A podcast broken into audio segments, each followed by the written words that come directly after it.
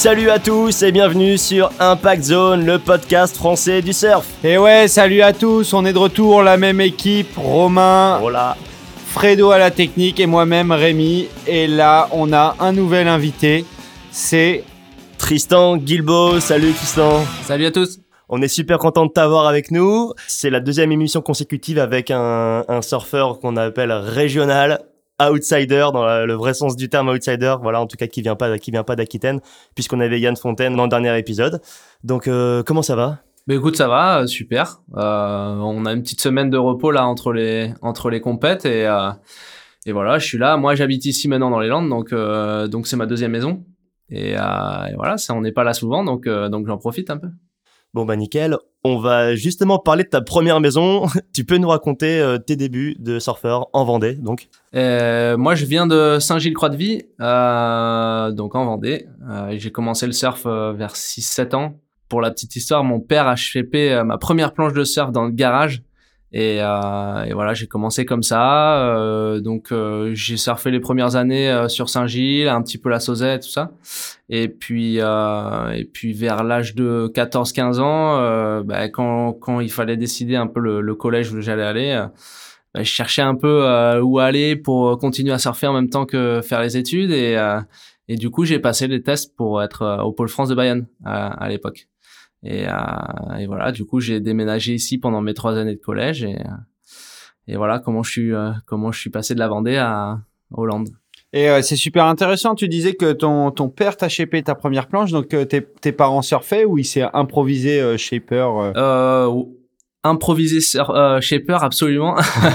Euh, C'était sa première planche aussi euh, qui shapait, mais euh, c'est un surfeur lui-même et euh, et voilà, il bon, il est c'est un passionné quoi. Donc euh, donc c'était pour lui c'était l'occasion de d'essayer de de shaper ses premières planches et et bon, il y a mis euh, il y a mis tout ce qu'il pouvait, tout son cœur en tout cas et euh, et moi je bah je l'ai toujours hein, je la garde je la garde au fond du garage, euh, c'est une relique quoi. Et les dimensions de la planche? Ouais, alors c'est, il me semble que c'était une 5-6 à l'époque. Euh, au niveau de la largeur et de l'épaisseur, euh, c'était, euh, c'était pas très symétrique, mais euh, mais ça marchait. Écoute, euh, ça, ça, ça a suffi pour euh, pour que je commence. hein. À quel moment t'as quand même senti que ben, par rapport au niveau local, t'étais euh, t'étais meilleur qu'eux, que t'as commencé à percevoir que ça pouvait valoir le coup de faire un faire un, un sport études euh, au Pôle France? Euh, je, je pense pas que je m'en sois rendu compte euh, dès le début. En tout cas, euh, là où je me suis dit ah ouais, euh, je, ça que je commence à faire des choses plutôt cool, c'est quand je, je faisais les compètes avec les adultes. Euh, quand j'avais 13-14 ans, je faisais les compètes avec les adultes et je me souviens d'une fois où j'avais réussi à gagner une compète contre contre des contre des, des gars beaucoup plus âgés quoi. Et, euh, et au C'était qui final, les gars à l'époque? bah c'était euh, Tixon, euh, qui c'est qui Anthony avait- Guibert. Anthony Guibert, exactement. Euh, qui c'est qu'il y avait d'autres euh, Régis Blanchard aussi. Euh, euh, Greg Pastusiak faisait pas ce, ce genre de compète encore. Il était sur les sur les QS à l'époque, euh, PSA, tout ça. Mais euh, mais voilà des, des, des, des vrais adultes quoi, qui ont 20 ans de plus que moi. Et... Ouais, puis c'est des mecs qui surfaient bien. Ils Et c'était des bons surfeurs, ouais, ils c'est- des résultats en Coupe de France déjà. ouais, ouais, solides. les c'était les meilleurs gars euh, que que je regardais déjà à l'époque quand j'étais jeune quoi. Et c'est de, de toujours de très bons surfeurs donc euh, donc ouais c'est cool. Et comment du coup t'as progressé? T'étais encadré euh, dans le club de Saint-Gilles ou je crois que ton père t'a quand même pas mal euh, pas mal Ouais. entraîné ici. Ouais, ouais, ouais. ouais je, je suis toujours au club de au surfing Saint-Gilles. Euh, j'ai pas changé d'ailleurs. Euh, mais ouais, avec mon père, euh, on a beaucoup voyagé ici en camion, euh, en van. on venait ici dans les Landes déjà quand j'étais tout jeune. Et, euh, et il me filmait beaucoup. euh, voilà, donc j'avais les retours et c'est comme ça que c'est comme ça que j'ai progressé petit à petit. Après, euh, j'ai pris quelques cours. Mes premières euh, leçons de surf, c'était avec Régis Blanchard. Mhm. Mais après, euh, bon, j'ai très vite fait mon truc euh, avec mon père à, à côté. Et, et après, au final, là où j'ai vraiment appris à, bah, à pouvoir m'auto-juger, c'est c'est vraiment avec le Pôle France, quoi. Justement, raconte-nous un peu l'arrivée, comment t'as, ben, comment s'est passée l'arrivée, quelles difficultés t'as, t'as pu rencontrer, euh, quel regard maintenant tu portes un peu sur, euh, sur cette euh, Bah, période. hon- honnêtement, c'était c'est pas facile. euh, j'avais, euh, je venais juste d'avoir 15 ans. euh, j'avais l'opportunité de venir ici et j'étais super content d'un côté de d'avoir été pris parce que c'était des sélections à l'époque. Donc, euh, donc j'étais super content. J'y croyais pas trop au début. Et euh, en fait, j'avais postulé pour le lycée bleu à, au Sable d'Olonne, qui était à côté. C'était les deux options qu'il y avait euh, à ce moment-là. C'était soit le pôle France, soit euh, voilà la section surf entre guillemets. Et bah, le pôle France, ça, ça offrait vraiment beaucoup plus d'avantages. Quoi. On avait tous tous les plannings qui étaient aménagés. On surfait quatre fois par semaine. voilà, c'est un vrai un vrai pôle quoi. C'était qui tes entraîneurs à l'époque euh, Mes entraîneurs quand je suis arrivé, c'était Philippe Malvaux et Michel Plateau. D'accord. Et euh, c'était rigolo. On avait, il y avait vraiment les deux contrastes quoi. C'était euh, old school, euh, new school et Philippe, il était plus, il poussait déjà sur les airs, etc. Michel, il nous forçait vraiment à, à avoir une base solide. Donc on a eu un peu des deux et, et moi j'ai adoré quoi. C'est c'est des super souvenirs. Hein. C'est des, des ouais, puis c'est pas des mauvais coachs parce que quand pour la petite euh, anecdote, euh, Michel est quand même euh, directeur technique national et Philippe est l'entraîneur de, de, Hurley et notamment celui qui s'occupe de, tous les gros noms de chez Hurley quand ils viennent en Europe. Donc ouais. Ouais ouais c'est clair. Philippe j'ai eu toujours une bonne connexion avec lui et puis voilà aujourd'hui bah il y a des gars comme Julian Wilson, Connor Coffin et tout qui l'appellent pour pour venir les coacher donc donc ouais on a appris vraiment des bonnes personnes et et ils nous ont aussi donné euh, voilà le, la, la, possibilité de, de pouvoir s'entraîner tout seul entre guillemets de, ils nous ont donné les clés pour euh, pour se débrouiller quoi. Et ça c'est un truc que j'ai gardé depuis. Et quand j'arrive à avoir quelqu'un pour me filmer ben je, je vais pouvoir m'auto analyser plus facilement quoi. D'accord. Et euh, et les autres les autres surfeurs du pôle à cette époque là t'étais qui étaient tes camarades de classe? Ah c'est une sacrée c'était une sacrée, sacrée cuvée à l'époque. J'étais avec euh, PV la board euh, Pauline Ado, euh, Justine Dupont aussi, euh, Jules Thomé, euh, David Lebouche, Edouard Del Perro aussi. C'était tous des, des potes et des camarades de classe, quoi. Donc, donc c'est rigolo parce que maintenant, bah voilà, PV, on sait ce qui, toute la carrière qu'il a eu junior. Pauline, elle est plusieurs fois championne du monde. Alors voilà, c'est, cool. Ouais, tu m'étonnes, bonne cuvée. Quand tu regardes sur le papier, il y en a, il y en a pas beaucoup qu'on pas réussi dedans. Ouais, ouais, c'est clair. Non, non, absolument. Ouais. Par rapport au niveau, comment quand t'arrivais là-bas avec euh, ben, ton bagage technique vendéen, t'as senti une grande différence par rapport à tout cela qui sont du coup d'Aquitaine ou ben, finalement tu ça passait plutôt Je me suis senti, je sais pas pourquoi, mais euh, moi j'avais toujours un peu un manque euh, de, de, confiance ou quoi venant de Vendée. un complexe. Ouais. Pour moi, voilà, les, les Landes c'était vraiment la terre des meilleurs surfeurs de France, tu vois, et et ouais, c'était c'était impressionnant. Euh, puis euh, quand je suis arrivé, j'avais pas trop d'endroits. Enfin, je savais pas au début euh, chez qui rester. Je connaissais pas encore tous tous ces surfeurs là et euh, et du coup c'était c'était vraiment impressionnant pour le coup. Mais euh, mais au final, j'ai eu la chance de rester en famille d'accueil chez Yannick Bevan, qui était bah, qui était l'entraîneur de Jérémy à l'époque physique. Et, et, et du coup, j'ai fait ma place petit à petit, quoi. Mais euh, c'est vrai que bah, au début, euh, j'en ai un peu chié. euh, fallait que je rattrape le niveau, mais au final, euh, ça m'a vraiment poussé à, bah, à bosser quoi, et, euh, et ça m'a ça m'a énormément servi. Est-ce que tu avais des lacunes techniques? Parce que c'est vrai que généralement les surfeurs comme nous qui venons de cette partie euh, centrale de la France, on surfe avec moins d'amplitude au, au départ, on fait on applique moins les bottoms que des surfeurs landais ou des, des surfeurs basques. On a tendance à. Ouais, je pense que après, moi, je me suis pas trop senti euh, dépassé. C'est plus sur le côté euh, engagement, euh, parce que ouais, les grosses vagues, j'avais jamais trop surfé. Tu vois, la gravière et tout, je connaissais absolument pas. Ou alors même Anglette, quand c'est un peu costaud, bah c'est c'est beaucoup plus puissant que que la Vendée, quoi. Après, j'ai surfé pas mal la Sauzet, mais, mais c'est autre chose. Euh, et du coup, ouais, les premières sessions, euh, au début, j'avais un petit peu peur. Euh, et puis après, bah, quand, es, quand tu vois tous les, les, les, autres qui vont et qui se jettent, euh, bah, t'as envie de faire comme eux et t'as pas envie d'être le dernier, donc, euh, donc t'y vas, quoi. Et au final, ça, ça m'a bien forgé, quoi.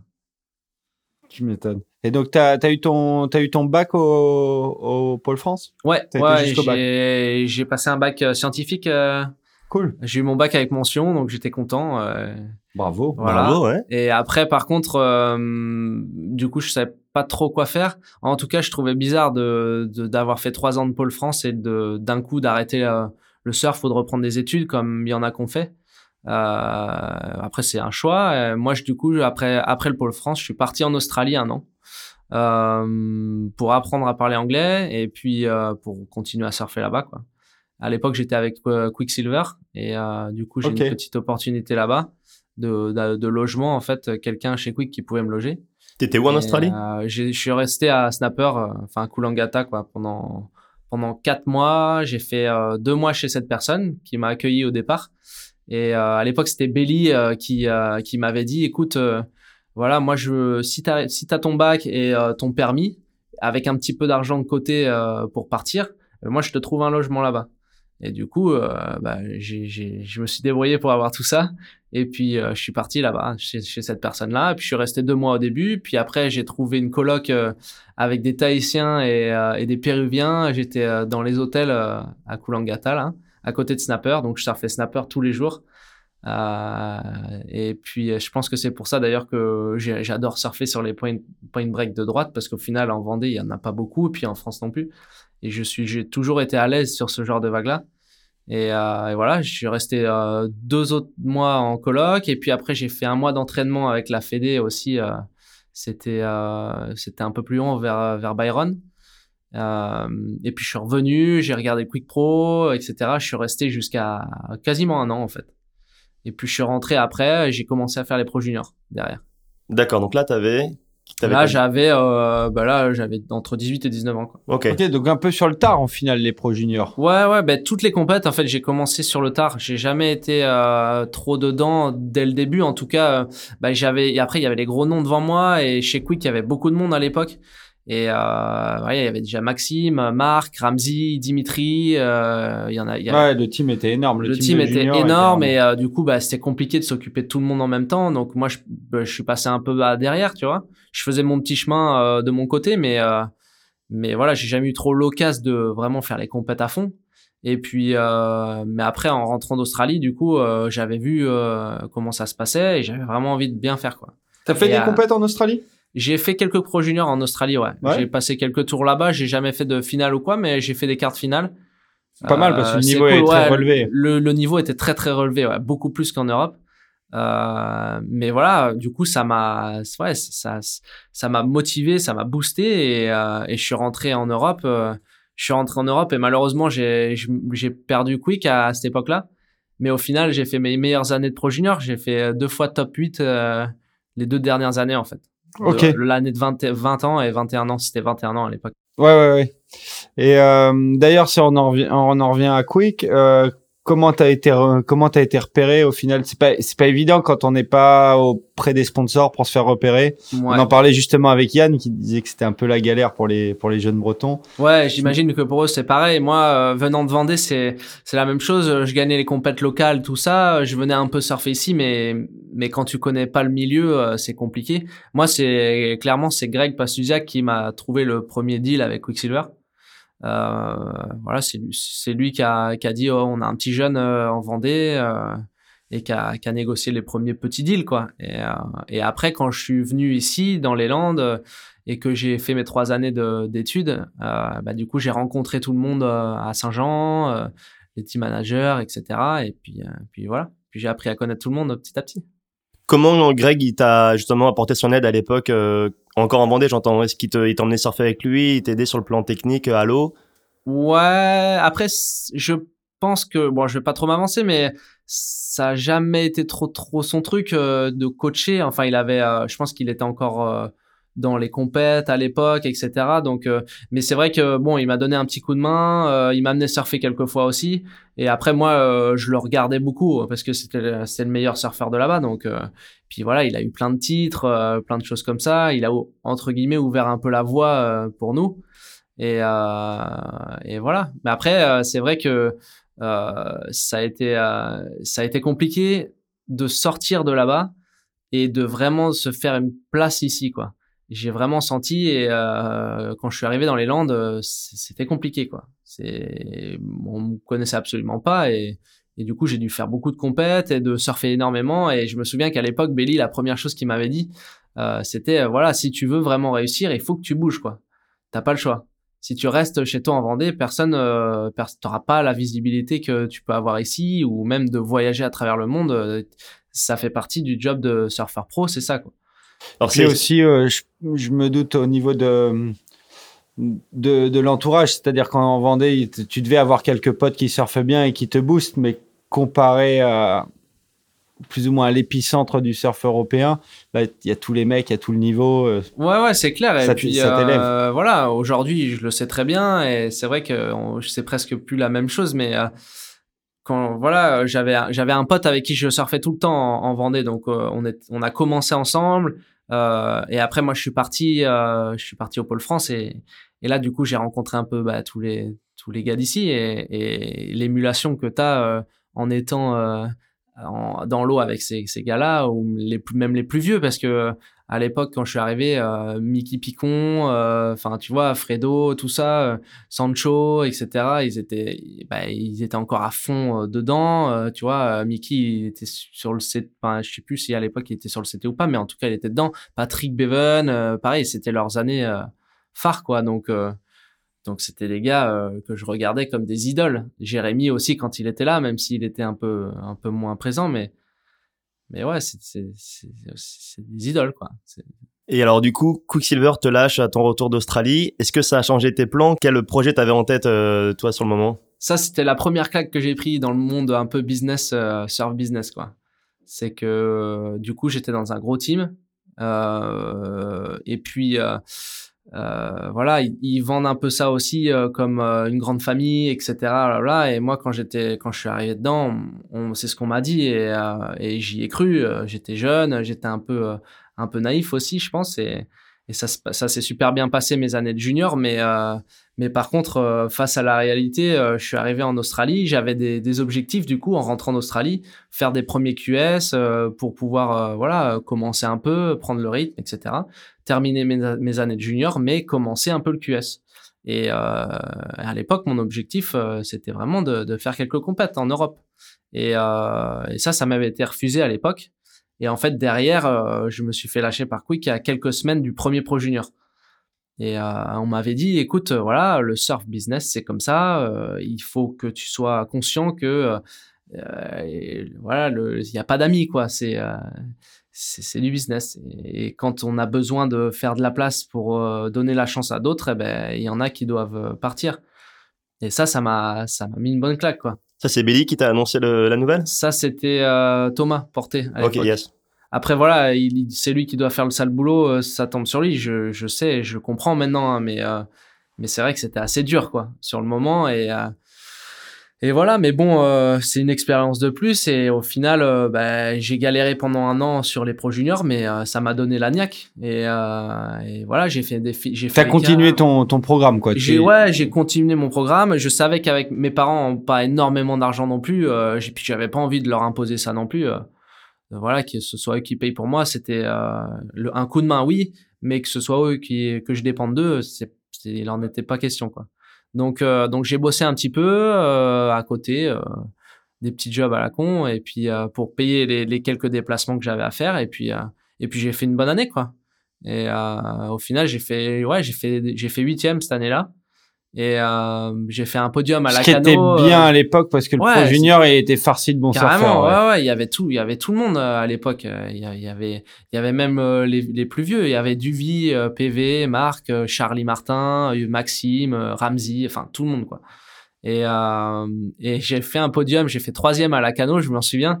Et, euh, et je dormais dans ma voiture. Je dormais dans ma voiture euh, sur le côté, tu vois, à la plage. euh, et tous les matins, je me réveillais, et je sortais de mon coffre. et voilà, c'était rigolo parce que à la fin, euh, sur le podium, euh, je dis, enfin voilà, le gars, il, me voyait en fait. Il me voyait sortir de la voiture et tout. Il me disait, mais putain, euh, trop bien, euh, tu dois être trop content. tu vas pouvoir la prochaine compète peut-être, enfin, avoir un peu plus de de confort, tu vois. Toi, t'avoir un lit. C'est vrai en plus.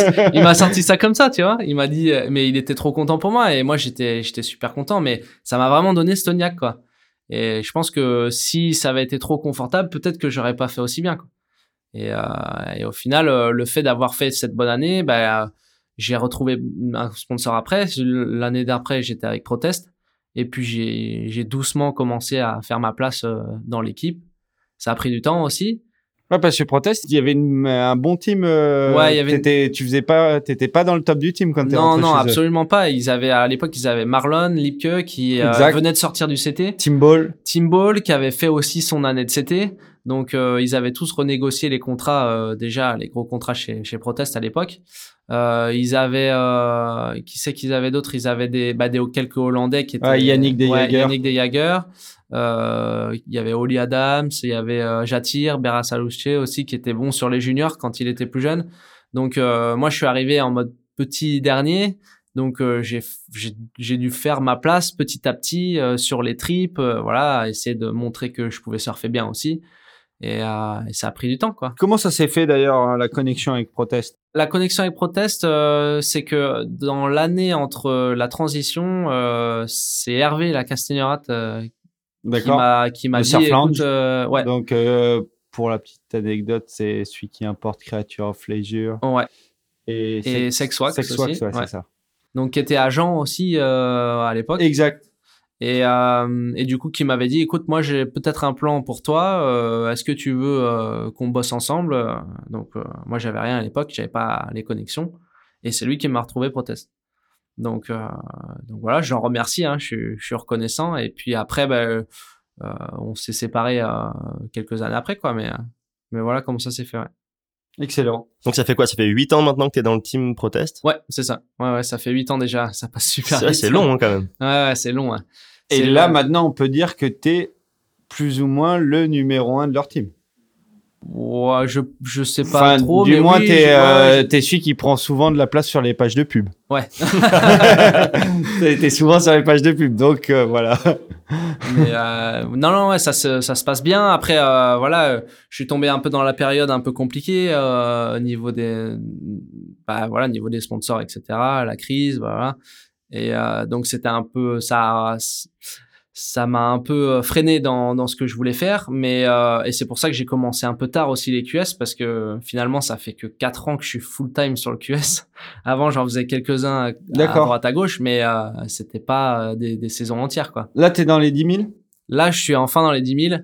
D'accord. Euh, ouais, je suis enfin dans les 10 000. C'était Depuis cette année, depuis le début de l'année? Depuis début d'année, ouais. grâce à mon à la première partie de saison en fait que j'ai faite. D'accord, C'était le gros objectif euh, que je voulais atteindre cette saison-là, donc euh, donc ça y est, enfin. parfait. Bah, faut y rester. Exactement, ouais, reste plus qu'à y rester. Et donc, tu, euh, tu prévois aussi de, de faire la triple crown en, en fin d'année?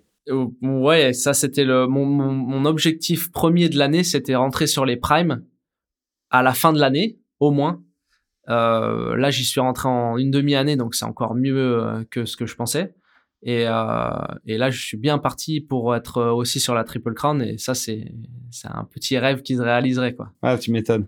Donc, euh, donc ouais.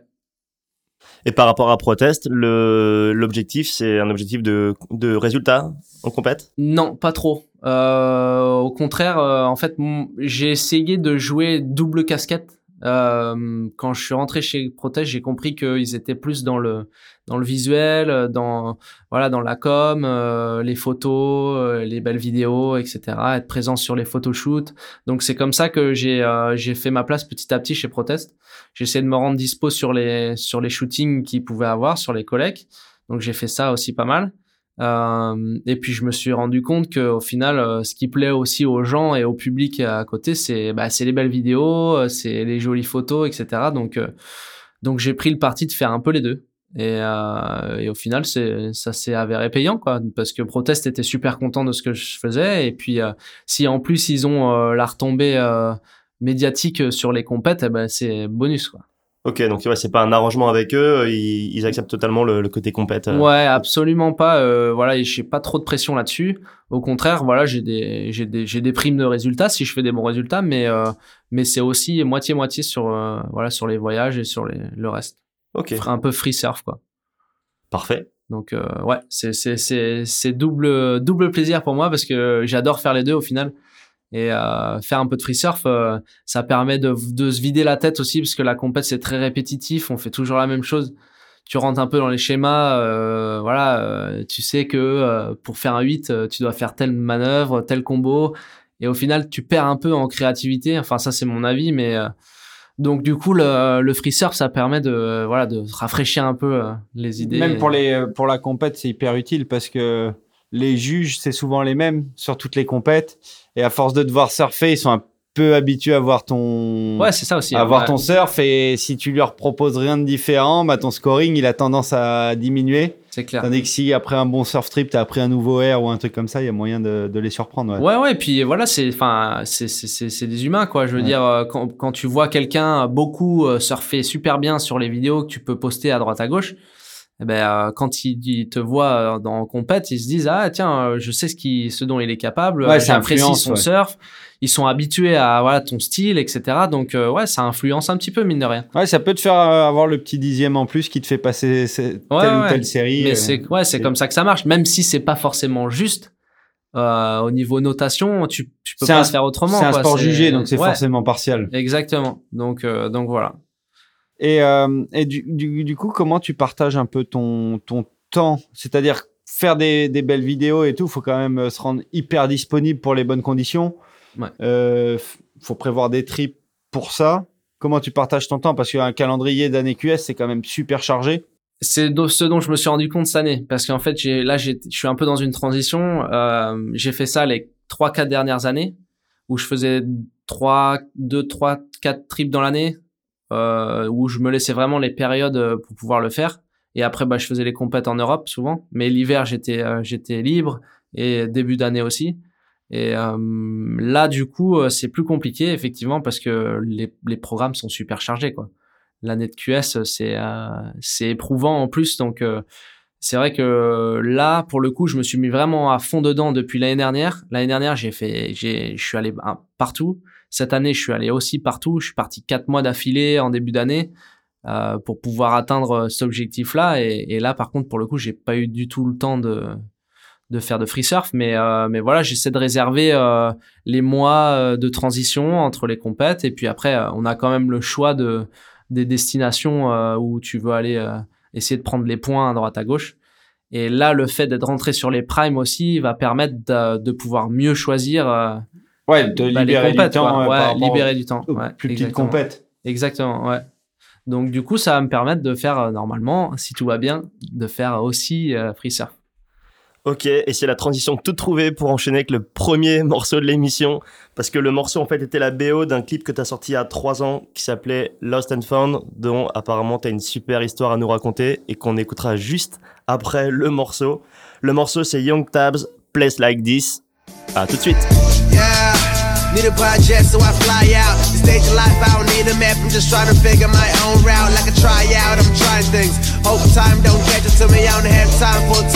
a. I'm even out when it's lights out. Now people claim that I've changed. Someone tell me what's that about? No roses, clear desert. If it was meant to be, will I get what I do deserve? What is it that I deserve? What is it that you deserve? The seats are all so empty, but left on reserve. Shout out to all of the fake friends, acting like they don't care. We all know that they do. Hands up in the air, shoes out the roof. What's that bracelet done to you? It's got best friend imprinted. What's worth it? Will it last there? Will I get it now? It's your movie. I was just some guy that catch this. My time wasted. Will I try? My best is, my best is what I plan to do. But you never learn how to keep it cool. How to keep it cool. I've never seen a place like this. You're swimming in the money that you kiss, so you never grow I've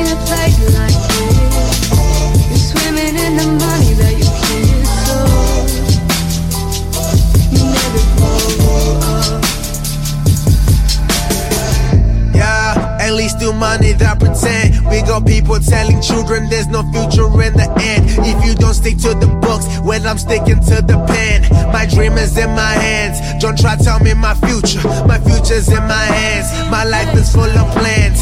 First one on the list. Make real of all my wishes. The second one is this. Get rid of all the bruises that I've gained from my choices. I'm not heartless, Not spend my time in the boat. Create a verse that is true. It was always you versus truth. Man, it's fake friends always come when you have money around. When that money's spent and gone, they'll kick your life into the ground. Life into the ground. Broken teeth in the floor. While they walk out the door, leaving you with some pains and some scars on your jaw. Ain't it self-explanatory? Let my soul explain it to me. Explain it to me now. Never seen a place like this. Yeah. The muddy like. Yeah. Uh, you never grow up. Uh, uh, uh. Never seen a place like. Yeah. You're swimming in the muddy like. Yeah. Uh, you never grow up. Uh, I've never seen a place like this. You're swimming in the money that you kiss. So you never grow up. I've never seen a place like this. You're swimming in the money that you kiss. So Yeah. you never grow up.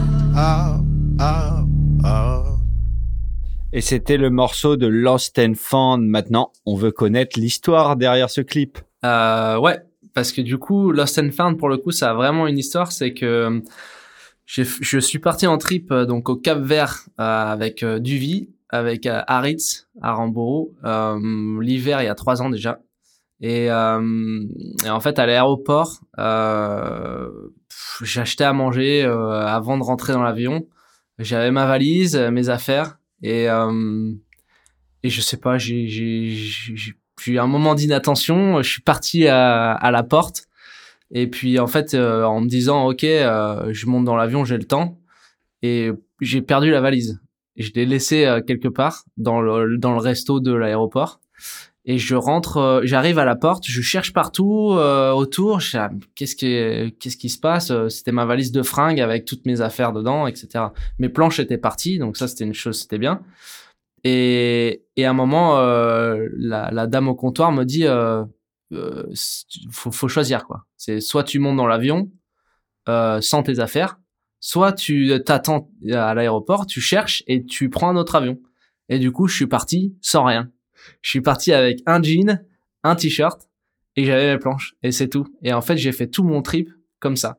Et le mon ma valise, elle s'est retrouvée à, dans les Lost and Found et je l'ai récupérée en rentrant derrière euh, une semaine après quoi.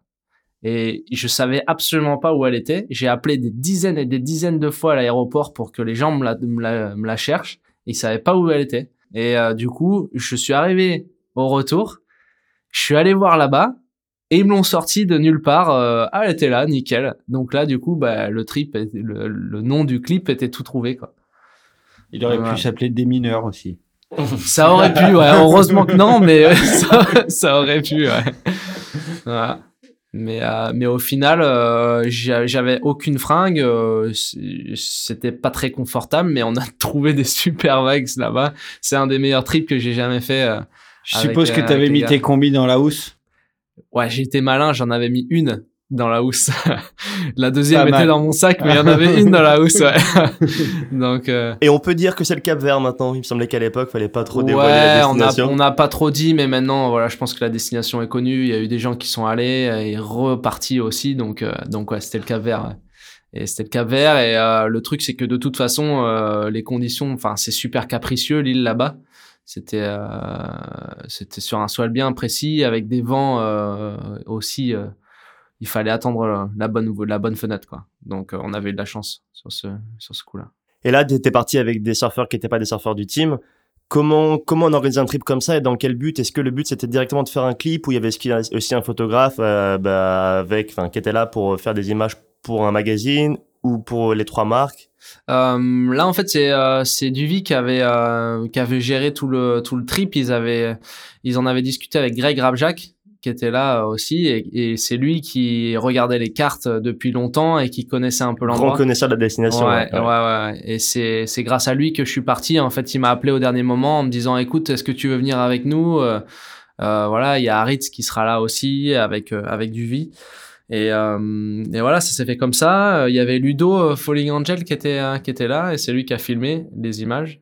Et, euh, et putain, c'était génial quoi. On a on a su on a su on a tellement rigolé, euh, on a scoré grave euh, tous les jours. euh, On surfait à 6 ou 7 heures par jour.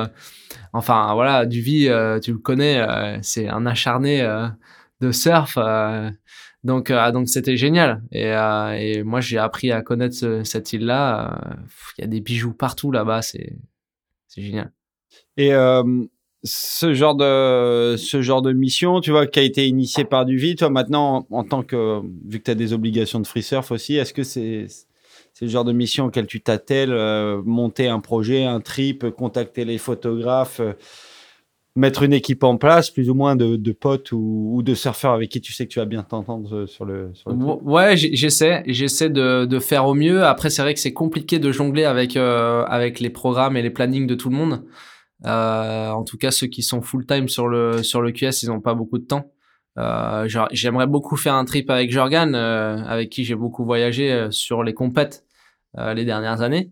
Mais on n'a jamais eu trop l'occasion de partir en trip euh, surf à, la cool en, tous les deux. Donc, j'aimerais bien qu'on qu'on fasse ça, mais on n'a pas beaucoup de temps. Après, j'ai fait un trip avec Tessa Thyssen aussi il y a deux ans au Mexique. Ok. Et euh, ça, c'était génial, tu vois. On a, on a pris une voiture, on a fait un road trip de, plus de 1000, 1000 km, euh, tu vois, euh, en s'arrêtant sur, sur tous les spots où les vagues qui étaient bonnes. Et, c'était top. On a, on a vraiment bien rigolé. Et, pour moi, la définition vraiment de, de faire un clip de ce style-là, c'est partir en, en road trip quelque part dans un endroit que tu connais pas et comme ça tu peux découvrir en même temps que tu surfes quoi. Et euh, parce que retourner dans un endroit que tu connais déjà ou je je trouve pas ça euh, super euh, voilà je trouve pas ça je trouve pas ça top quoi. C'est pas mon c'est pas ma tasse de thé c'est pas mon truc. Je préfère partir et, et en prendre plein les yeux dans un endroit euh, que je connais absolument pas. Et, euh, et ouais je vais essayer de de- d'en monter un prochainement là. Ce serait ce serait bien. Et pour le moment, les trips que tu fais, ils sont organisés par protest quand je pars, euh, bah, souvent c'est des photoshoots. euh, Ouais, ouais. On part dans des endroits bon, qui sont des belles destinations, hein. mais euh, mais c'est pas pareil. C'est on nous demande de faire euh, certaines choses. on a on a un planning qui est super serré. On a des journées où on shoot les, la collection aussi, donc euh, donc on va faire bah, des photos de de, de board short ou de t-shirt pendant pendant une demi-journée, une journée. et puis on, on essaie de faire au mieux avec avec le swell où on va, tu vois, mais euh, Mais là, tu choisis pas la destination quand mais tu ça. choisis pas la destination et puis tu ton planning est un- adapté à ce qu'eux ont besoin comme contenu donc euh, c'est une organisation un peu différente Et ils sont assez ouverts euh, justement sur euh, les entrées de swell euh, parce qu'un styliste qui est là pour te faire pour ramener des, des photos de board short, il est peut-être pas forcément au jus que le surfing ça se passe euh, de telle heure à telle heure et dans telles conditions. ouais non non franchement ça va ils sont vraiment bien euh, de ce côté là en fait souvent les, les photographes qui nous envoient euh, bah, c'est des photographes de surf aussi donc euh, enfin ils ont l'habitude de, de shooter du surf. Et donc du coup on voit directement avec lui et on essaie de, de choisir la meilleure euh, la meilleure journée enfin les meilleurs jours pour pouvoir scorer un max. Et après on fait le reste euh, avant ou après quoi. Vous avez fait des belles destinations d'ailleurs avec Protest. Il y a eu les droites au Mexique, je crois. Ouais, on a fait le Mexique euh, l'année dernière, on a fait euh, deux fois Bali euh, les deux dernières années. Ok. Euh, à chaque fois, on a eu des, des belles vagues. On a fait Sumbawa et on a fait Bali, euh, l'île euh, principale. Euh, le Mexique l'année dernière, c'était c'était top aussi. Mais moi, j'ai surfé que deux jours. Je me suis blessé. Ah oui, c'est vrai. C'est là où je me suis blessé. Je me suis fait mal au genou. Et malheureusement, j'ai dû regarder pendant 3-4 jours euh, un des meilleurs soirs de swell de l'année passer devant moi. Donc, euh, c'était un peu compliqué. Mais, mais bon, ça va. D'ailleurs, là, tu commences à voir, il y a une bonne équipe chez, euh, chez Protest de, de surfeurs français. Ça doit être plutôt cool de, de partir avec eux. Ouais, franchement, on a, on a une, une super équipe. Euh, Il y a Gaspard, que je connais très bien, Léopold, Étienne, qui est là aussi. Et, et chez les filles, il y a Laura aussi, qui est, qui une, petite canarienne qui sort bien aussi. Et euh, franchement, on s'entend vraiment bien. En plus, euh, voilà, le team, il est composé à 80% de Français. Donc, euh, on se connaît déjà depuis tout petit. Donc, ça, c'est beaucoup plus c'est beaucoup plus simple. Je pense que c'est beaucoup plus naturel aussi dans ce genre de trip. Euh, on s'entend euh, facilement. Voilà, il n'y a pas de prise de tête. C'est vraiment super relax. Donc, et puis on est on est tous motivés à fond à chaque fois pour surfer des heures et des heures. Il n'y a pas de caprice, rien du tout. Donc euh, donc c'est cool. On est une super équipe, ouais. Et pendant ce trip-là au Mexique, vous vous êtes retrouvés en même temps que Jordi, c'est ça? Ouais, Jordi. Et puis on s'est retrouvés aussi en même temps que les filles de Bila, qui étaient euh, Laura Enever et, et Alyssa Kizon là. et euh, que je connais un petit peu euh, d'Hawaï, mais euh, mais ouais, Jordi Allo euh, sur les gros sur les grandes droites, putain, c'était dingue. Tu nous racontes la- l'anecdote de la bombe de Jordi? De, de, de, je connais pas. Alors j'ai eu cette info, c'est apparemment euh, euh, Jordi, il était avec son filmeur et euh, il prend une bombe, il se met un gros tube et euh, Ah, et son filmeur oui, n'a oui, pas la vague, mais le vote là. Ouais. et grosse négoce derrière pour essayer de choper. euh, C'était assez rigolo. Ouais, c'est vrai que il était, il était furax. en j'imagine. sortant de l'eau, il était furax parce que c'était vraiment la bombe. Et, et je- il me semble même qu'il y avait deux photographes. Enfin, il y avait deux caméramans. Il y avait un sur le bord et un qui bougeait un peu sur la plage. Et les deux l'ont raté. Et il y avait que le nôtre qui était là et qui avait tout suivi et qui l'avait dans la boîte. C'est assez rigolo. Et il a lâché au final? Et au final, ouais, il l'a envoyé, mais je crois qu'ils l'ont même pas utilisé. Si, si je me souviens bien. On ira vérifier ça. Ouais, faudra, faudra aller checker, ouais. Faute professionnelle, là. hein. Ouais, en plus je crois que sur le coup c'était vraiment Jordi qui faisait la production de du contenu, donc c'est lui qui payait les caméramans pour le suivre, pour le filmer. Il faisait son, son sa propre production, donc ouais, il avait moyen d'être furax. Mais il y a des stories comme ça de surfeurs qui s'en sont pris plutôt violemment à leur filmmaker parce qu'ils avaient loupé des vagues. Citera pas de nom, mais ouais, ouais, ça peut, ça, ça peut arriver. Franchement, le boulot de caméraman, c'est compliqué, quoi. Enfin, mais ouais, ça peut arriver tellement il facilement. faut être un peu indulgent parce que passer 4 heures sur la plage à filmer, euh, pff, en plus au Mexique, imagine, sous le cagnard et tout. euh, pff, surtout que là-bas c'est- t'as pas quoi. une once d'ombre. Ah, mais il y a rien du tout. euh. Pas, euh, si t'as Ah pas ouais. ton parasol, t'as pas d'ombre. tu brûles sur place, quoi. C'est. Et d'ailleurs, en parlant de caméraman et de photographe, il y a des, il y a des mecs avec qui tu bosses plus que d'autres, avec qui tu connectes mieux, avec qui tu as l'impression de faire euh, du meilleur, du meilleur boulot? Euh, franchement, n- pas plus que ça. J'essaie de, au contraire, j'essaie de, de, de bosser avec un peu tout le monde pour que pour que ce soit différent. Ils ont tous leur style un peu aussi et euh, voilà, j'ai bah, shooté pas mal avec euh, Greg, Rabjack sur certains trips, euh, Laurent Mazurel un petit peu, euh, Damien Poulneau pas mal aussi. Euh, Eric Chauchet. Eric Chauchet énormément quand j'étais plus jeune. Laurent Pujol un petit peu à la gravière aussi. Enfin franchement j'essaie de j'essaie de bosser avec tout le monde. euh, Je m'entends bien avec tous. Et, euh, et au contraire, je trouve que c'est bien de faire bosser un peu tous tous les gars d'ici. Ils sont super talentueux tous, donc euh, enfin tous dans leur domaine parce qu'ils ont vraiment euh, des styles différents dans ce qu'ils font. Et je trouve ça top. Et du coup, t'appelles les gars quand tu vas surfer ou vous vous retrouvez tous sur la plage sur le meilleur pic avec Quand c'est les, quand c'est les sessions de l'année, tu sais que si t'arrives 100 personnes, t'auras toujours quelque chose. Ça, c'est clair. Surtout à la gravière, il y a toujours euh, des dizaines de photographes partout. Après, quand, quand c'est les sessions de tous les jours, j'essaie de, d'appeler quelqu'un, euh, au moins un caméraman avec moi, pour, euh, pour pouvoir filmer. Euh, je bosse pas mal avec Julien Turpo depuis assez longtemps. Euh, après, Ludo, un petit peu aussi. Falling Angel et et voilà il y a des jeunes aussi que je trouve vraiment bons Hugo Boulanger c'est un petit jeune qui est des Landes qui est, qui est vraiment pas mal il y a Pierre aussi Bernier qui est, qui j'adore ses photos c'est un bon pote et je trouve qu'il commence à vraiment à vraiment faire de- du bon taf quoi donc euh, donc il y a plein de jeunes et, et, et de moins jeunes aussi c'est cool on a beaucoup de photographes en France qui font qui font des belles choses Et quand tu retournes en Vendée, il y a des mecs avec qui tu connectes là-bas? Il y a ouais, il y a Sylvain Guillonnet avec qui je m'entends je m'entends très bien de, de là-bas ouais et, euh, et qui qui fait du, des super photos aussi. Et euh, j'essaie de connecter avec lui ouais. Alors malheureusement euh, notre euh, notre grande déception c'est de pas avoir eu un, un bud parfait. À chaque fois, j'arrive j'arrive jamais à l'avoir euh, quand je remonte. Mais euh, mais il descend aussi dans les Landes et, et franchement euh, il fait vraiment du super taf et, et ouais, c'est un, un des meilleurs de là-bas donc euh, Tu remontes jamais sur des swells je remonte rarement sur des swells parce que je remonte dès que j'ai une petite semaine entre les compètes pour voir un peu la famille, etc. Et s'il y a des vagues, en tout cas, c'est pas la priorité quand je remonte là-bas. Donc, s'il y a des vagues, je, je vais surfer un petit peu, mais mais c'est vrai que je je pense de plus en plus déjà de- à faire un petit clip euh, sur la Vendée aussi.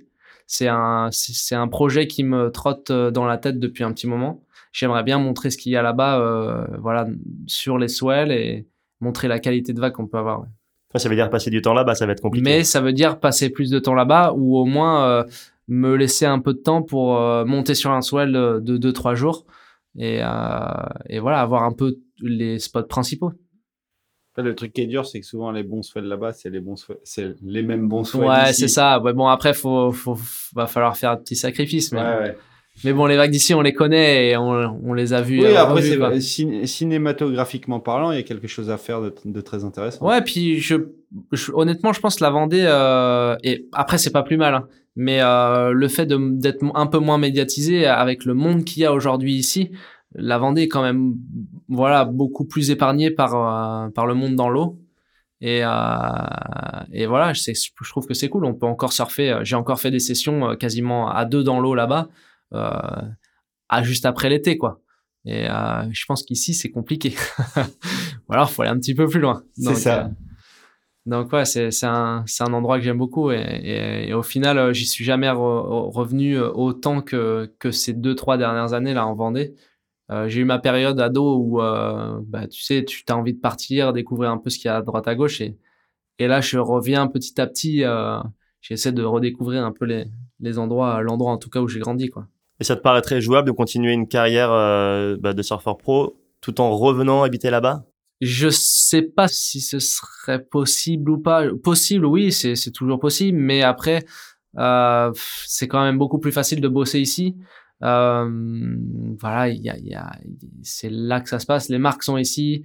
Euh, c'est, t'as, tous les caméramans, les photographes, ils sont à, à- voilà, ils sont à quelques kilomètres à la ronde. Donc euh, voilà, au niveau taf, c'est, c'est beaucoup plus simple.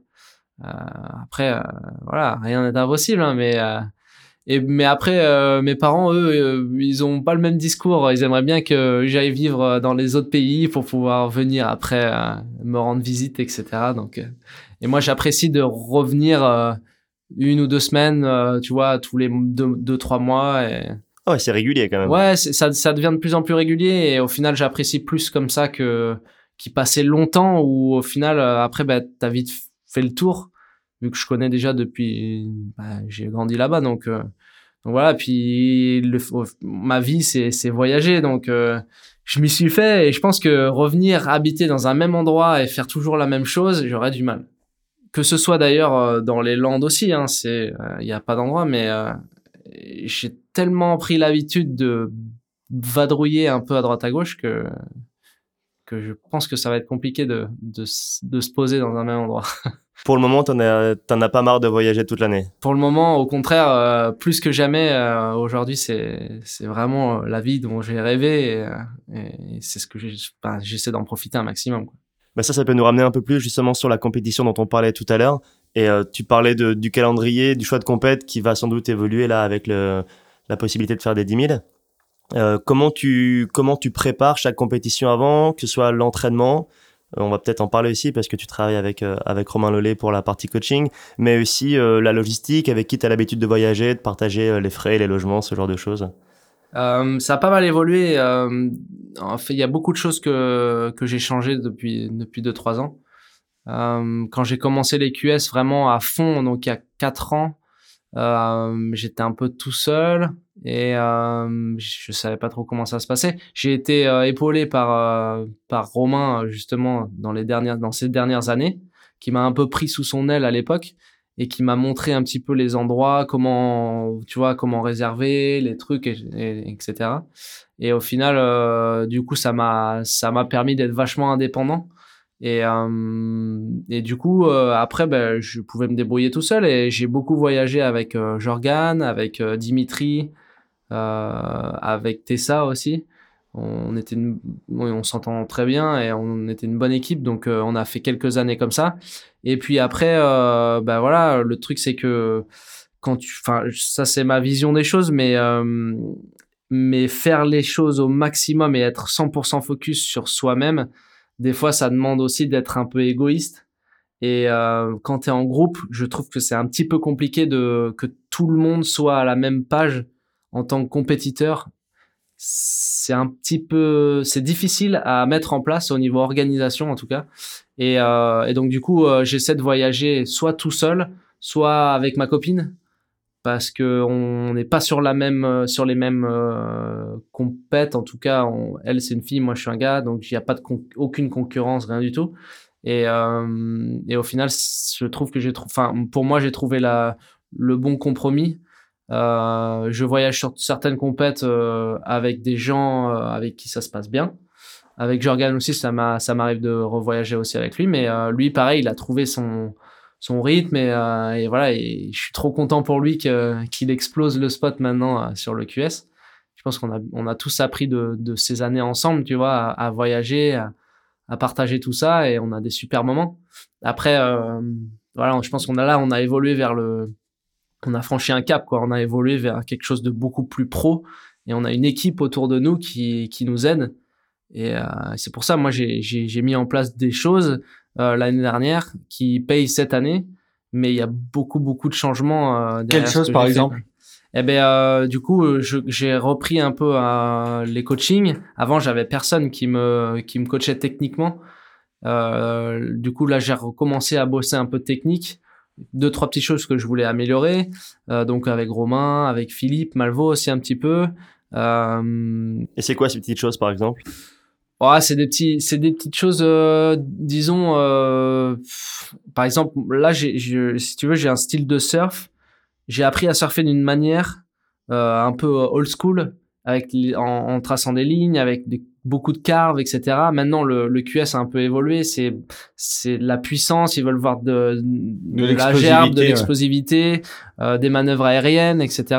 Et donc j'essaie de de- d'amener un petit peu de cette créativité dans le surf que j'ai avant. Je sais que mon surf est bon et il, il paye, mais il manque quelques petites choses pour vraiment qu'il soit encore meilleur.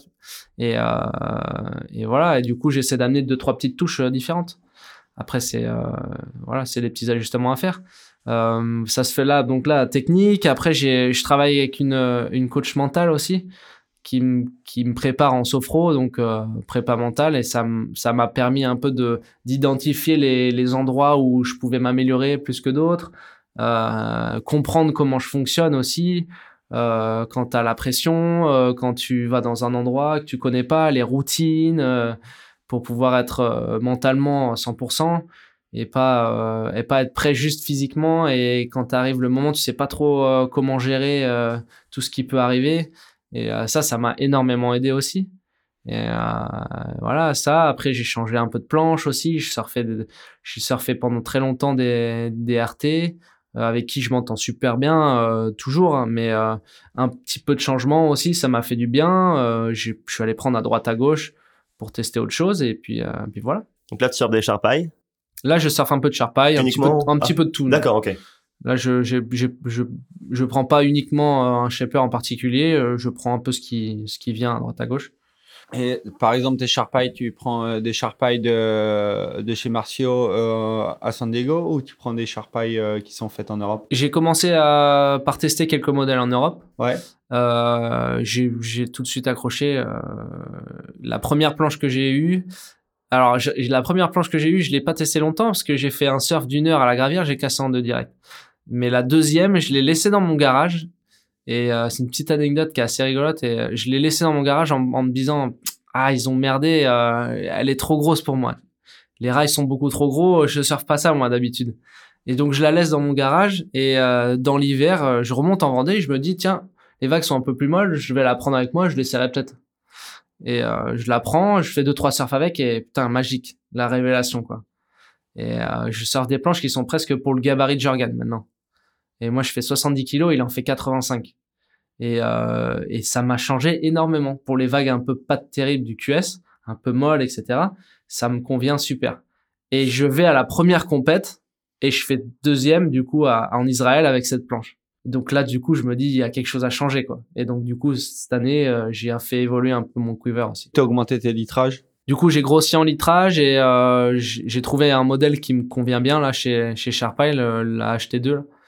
Et euh, c'est ce que je sors tout le temps. Et ouais, j'ai augmenté un peu en épaisseur et un, un petit peu en largeur, mais, mais pas tant que ça. Combien de litres à peu près? Là, je sors 27 litres, Ok, à peu près, alors qu'avant, j'étais à 25. ok. Donc, euh, et là, les planches, elles font, euh, je surfe des 5,9, 5,10, euh, 18 3 quarts de 7,16 Ok, d'accord. d'épaisseur. Donc c'est euh, c'est assez costaud quoi pour mon gabarit. Ouais, c'est une grosse évolution quand même, rajouter 2 Ouais. litres. euh, Ouais ouais, ouais c'est c'est pas mal mais C'est la tendance. Hein. Mais Ouais, c'est ouais, les bords de tout le monde. euh, Ils sortent plus de litrage que toi. ouais, plus de litrage que moi.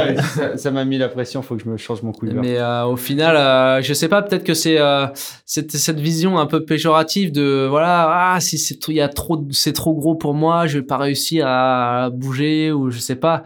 Mais euh, mais voilà, même tu regardes aux États-Unis ou à Hawaï, euh, tout ce que j'avais entendu, c'était euh, voilà, te- euh, form is your friend. Ça veut dire voilà, te- plus t'en as sous les pieds, mieux c'est pour toi quoi. Et aujourd'hui, enfin, ça permet d'être plus à l'aise, un peu plus sur l'eau. tu fais pas de faute de quart. dès que tu tapes, ça, ça envoie beaucoup, c'est très beaucoup plus explosif. Ça, envoie beaucoup plus de gerbes.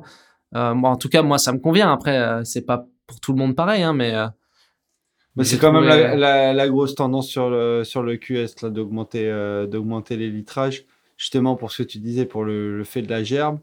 Et euh, je, je pense qu'il y, a il y a un- il y a une affaire de perception. C'est vrai que quand tu es sur des litrages, tu es un peu sous-litré, tu as l'impression que la board elle est super maniable. Et Ouais. toi, ta sensation, t'as- tu crois que tu surfes bien. Mais au niveau du visuel, c'est euh, Ouais. Ouais, ouais, c'est quand tu te vois en vidéo que tu te rends compte que le litrage te fait du bien. Mais c'est clair, c'est c'est c'est carrément ça. Et, euh, et le truc, c'est que tu as un décalage entre comment tu toi tu perçois dans l'eau et euh, ce que ça donne euh, dehors. Mais bon, euh, tu dois t'adapter un peu à ce que les juges euh, veulent voir. Donc euh, donc voilà. Après, c'est pareil. euh, le débat avec les avec les, les époxys. euh, les époxys, certes, mais si t'as pas une époxy qui est un peu plus grosse, eh ben c'est pareil. Pour moi, j'ai j'ai eu quelques époxys et je me sentais super bien avec, super vif, euh, très rapide. Euh, ça répondait vraiment euh, du tac au tac, très très très vif. Et j'a- j'adorais ça, mais par contre euh, dehors, j'avais l'impression de surfer comme un comme un jeune, tu vois, un enfant. Donc quand tu tombes contre des gars du gabarit euh, qui envoient des seaux d'eau partout, eh ben, tu fais pas le poids quoi. Donc faut adapter petit à petit. Et tu surfes toujours de l'époxy? Je surfe très peu d'époxy maintenant. Je suis en PU euh, Classique. classique, ouais. Et Alors, donc, Question qu'on pose à, souvent aux gens, aux invités. Est-ce que tu surfes d'autres modèles que des shortboards? Tu vas vers le twin, vers des singles, ce genre de choses? Euh, J'ai des petites planches en mousse. Euh, twin, j'en ai fait un petit peu, un petit peu de longboard aussi.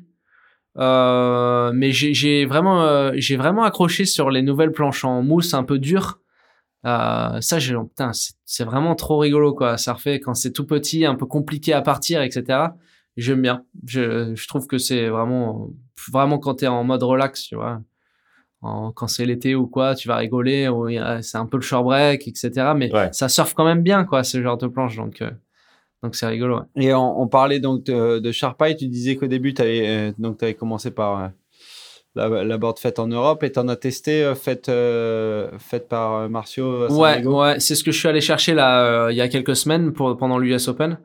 Euh, je suis allé en récupérer 5-6 euh, de là-bas pour essayer. Et d'ailleurs, euh, bon, j'ai rencontré Marcio en même temps. C'était l'occasion de- d'en discuter avec lui. Et le gars est vraiment super sympa. Donc, donc voilà, ça me pousse à continuer à, à tester un peu ces planches. Et franchement, les modèles, ils sont vraiment bien. Je, je m'y retrouve en tout cas beaucoup. Ça me correspond bien. Donc, donc je suis super content de ce que j'ai. ouais. Tu vois que c'est quand même clairement un shaper, un shaper en vogue euh, en ce moment, que ce soit sur le CT ou sur le QS. Ouais.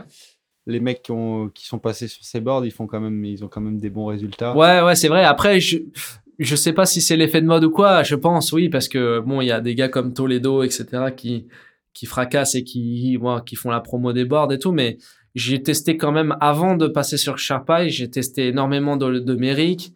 Euh, j'ai testé beaucoup de JS, de DHD. Enfin, je suis passé euh, un peu partout pour essayer de voir euh, ce qui correspondait vraiment le mieux pour moi. Et, au final, Sharpeye, ça, a bien marché, quoi. Donc, donc je reste un peu là-dessus. Et il y en a un qui s'y connaît très très bien en planche, et il a même participé au Stab in the Dark l'an dernier, et était sur le point de remettre ça cette année quand il s'est blessé. C'est Mick Fanning, et c'est à lui qu'on dédie le morceau qui arrive, puisqu'il est extrait de sa vidéo Fanning the Fire. Le morceau, c'est Which Way Home de Bernard Fanning, et on vous dira plus tard si c'est la famille ou pas de Mick. On écoute ça.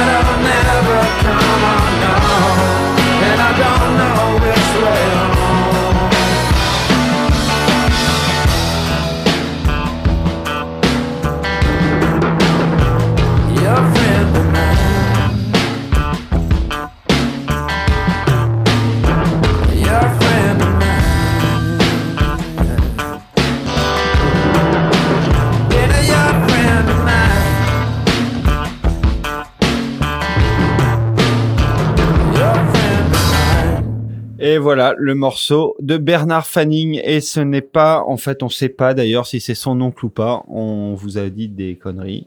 Et on s'en fout pas mal d'ailleurs. Et on va repartir sur des, sur des questions euh, compètes à toi, Tristan. Moi, je voulais savoir, maintenant que tu es dans les, euh, maintenant que t'es dans les primes, les 10 000, euh, voilà, quelle compète tu vas privilégier? Quels sont tes objectifs à moyen terme, à plus long terme? Les objectifs, bah, cette année, c'est d'abord de d'être sûr et certain que je sois sur euh, les primes d'Hawaï. Euh, là, je suis 57e au, classement QS, donc c'est c'est plutôt bien parti. Euh, après, j'ai jamais fait de prime de ma vie, donc euh, l'idée c'est vraiment d'y aller et de prendre euh, le maximum d'expérience possible, de produire du bon surf et de voir jusqu'où je suis capable d'aller en donnant le max quoi. Et euh, mais après l'année prochaine, clairement, euh, une fois que tu es sur les primes, euh, c'est c'est bosser pour pouvoir se qualifier quoi. Il y a pas de voilà, on va on va pas se mentir. Hein, je fais pas j'ai pas envie d'arriver sur les primes faire de la figuration quoi. C'est ça c'est clair et net. Donc euh, donc voilà, prendre le maximum d'expérience cette année sur les premiers primes que je vais faire en Europe et puis après à Hawaï. Et puis euh, ben voilà, profiter au maximum de l'opportunité que j'ai euh, cette année et puis euh, et puis mettre en place ce qu'il y aura à mettre en place peut-être de différent ou d'adapter un petit peu et de, de retourner au boulot pour pouvoir euh, bah, pour pouvoir vraiment performer bien sur les sur les grosses compètes sur les primes. Et j'en reviens, j'en reviens du coup à la sélection des compètes. Admettons, t'es es sur les primes 57e au classement à cette période-là de l'année. Il y a de fortes chances que tu sois dans la triple grande.